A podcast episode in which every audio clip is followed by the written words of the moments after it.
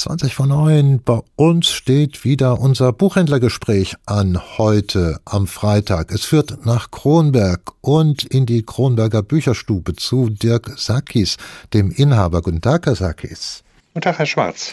Sie sind die Buchhandlung mit den Weinen. Also Sie verkaufen Weine zusätzlich zu den Büchern. Verquickt sich das manchmal, dass ein Kunde von Ihnen den Wein zum eben gekauften Buch wünscht, mit einer guten Beratung dabei oder umgekehrt? Also das passiert durchaus. Also es gibt immer mal einer, der wo er sagte, er hat einen schönen Krimi gefunden und hätte irgendwie noch einen Wein dazu, wenn das so als Geschenk ist.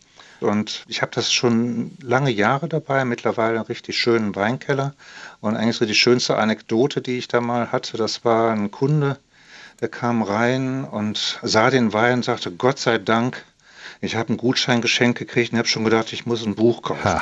Das war so, das war eigentlich so der Knaller. Es ist gut, wenn man für alles und alle Situationen ja. immer gewappnet ist. Genau. ja. Gut, jetzt kommen wir aber wirklich zu einem Buch. Die Weine ja. machen wir ein andermal. Sie haben sich für die heutige Buchvorstellung den Roman Marmeleben des jüdischen Schriftstellers Michel Bergmann entschieden ja. und diesen Roman ausgewählt. Sind Sie generell an jüdischer Kultur interessiert? Also ich bin grundsätzlich daran interessiert, das stimmt. Also ich lese gerne Bücher, die sich mit der jüdischen Kultur beschäftigen, die oftmals ja auch einen sehr feinsinnigen oder gerade diesen jüdischen Humor haben wo man oftmals sagen muss, da bleibt einem dann der Scherz manchmal auch im Halse stecken. Aber ich, ich finde das sehr spannend, doch ja. Mhm. mhm. Dann passt das. Also Michel Bergmann ist vor allem als Krimischriftsteller bekannt. Hier aber mit diesem Buch macht er was anderes. Er arbeitet das Leben seiner Mutter auf und mhm. damit aber auch seines gleichzeitig mit, oder? Ja, ja. Also das ist auch zwingend sein Thema, denke ich mal. Also man kann fast den Eindruck gewinnen, dass an vielen Stellen so die Mutter herhalten muss, um sein Leben zu beschreiben. Mhm. Ja, ich würde das so beschreiben. So ein Grundtenor des Buches ist, dass die Mutter ihm gegenüber immer so sagt, und dafür habe ich überlebt, wenn dieser missratene Sohn irgendetwas falsch gemacht hat. Und das ist etwas, mit dem sich Michel Bergmann auch in diesem Buch stark auseinandersetzt. Also er erkundet da etwas, da ist noch etwas zwischen ihm und seiner Mutter, seiner 2001 gestorbenen Mutter, das mhm. muss man dazu sagen, ja. was er lösen will. Ist es so vielleicht zu verstehen, am besten zu verstehen oder was ist der Kern in diesem Roman? Was ist sein Anliegen, wenn es nicht das ist?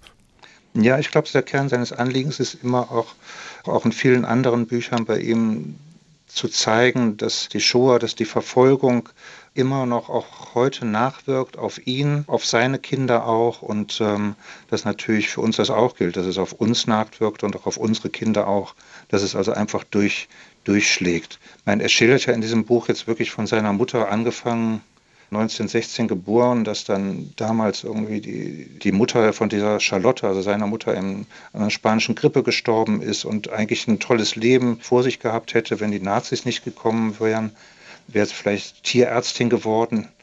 Sie hätte einen ganz anderen Weg eingeschlagen. Er wäre gar nicht auf der Welt gewesen, wobei er ja auch sagt, wenn man nicht kennt, den vermisst man nicht.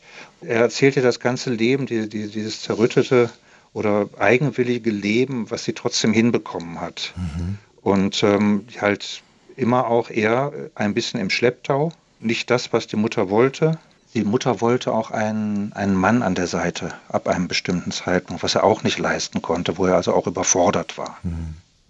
Ist das jetzt, ähm, tja, aus der Distanz geschrieben und er bewahrt eine Distanz oder ist es dann doch wieder ein Buch einer heimlichen Bewunderung? Wie nah kommt er seiner Mutter? Wie fern steht er ihr gegenüber? Hm, ich finde es also, muss ich sagen, distanzlos erstaunlich distanzlos. Also er kommt ihr sehr nah. Es wechselt immer dazwischen, zwischen der historischen Beschreibung des Lebens der Mutter und den Beschreibungen seiner Gespräche mit ihr, mhm. die er führt. Und da geht es schon sehr, sehr nah, sehr intensiv in die Beziehung rein. Aha. Also auch relativ am Anfang eine Beschreibung, nachdem die Mutter einen, einen Suizidversuch gemacht hat und er besucht die Mutter und die Psychologin holt ihn herbei und macht ihm unglaubliche Vorwürfe, wieso er sich nicht um seine Mutter kümmert. Und ähm, damit kämpft er dann auch oder antwortet halt, man könnte es fast sagen, despektierlich auf diese Vorwürfe, weil er sagt, nee, so ist es nicht. Mhm. Mutter kann sich gut verstellen. Ah, dann ist es, was Sie gerade mit distanzlos kennzeichnen, vielleicht auch im Sinne von schonungslos zu verstehen. Das, ja, vielleicht ist das das bessere Wort. Ja. Ja. Was hat sie denn jetzt genau ähm, so gepackt und mitgenommen? Dann über ja mehrere hundert Seiten und mhm. ähm, klar, Familiengeschichten sind eigentlich immer, immer interessant, ja. aber vielleicht gibt es ja noch etwas, was sie besonders berührt hat.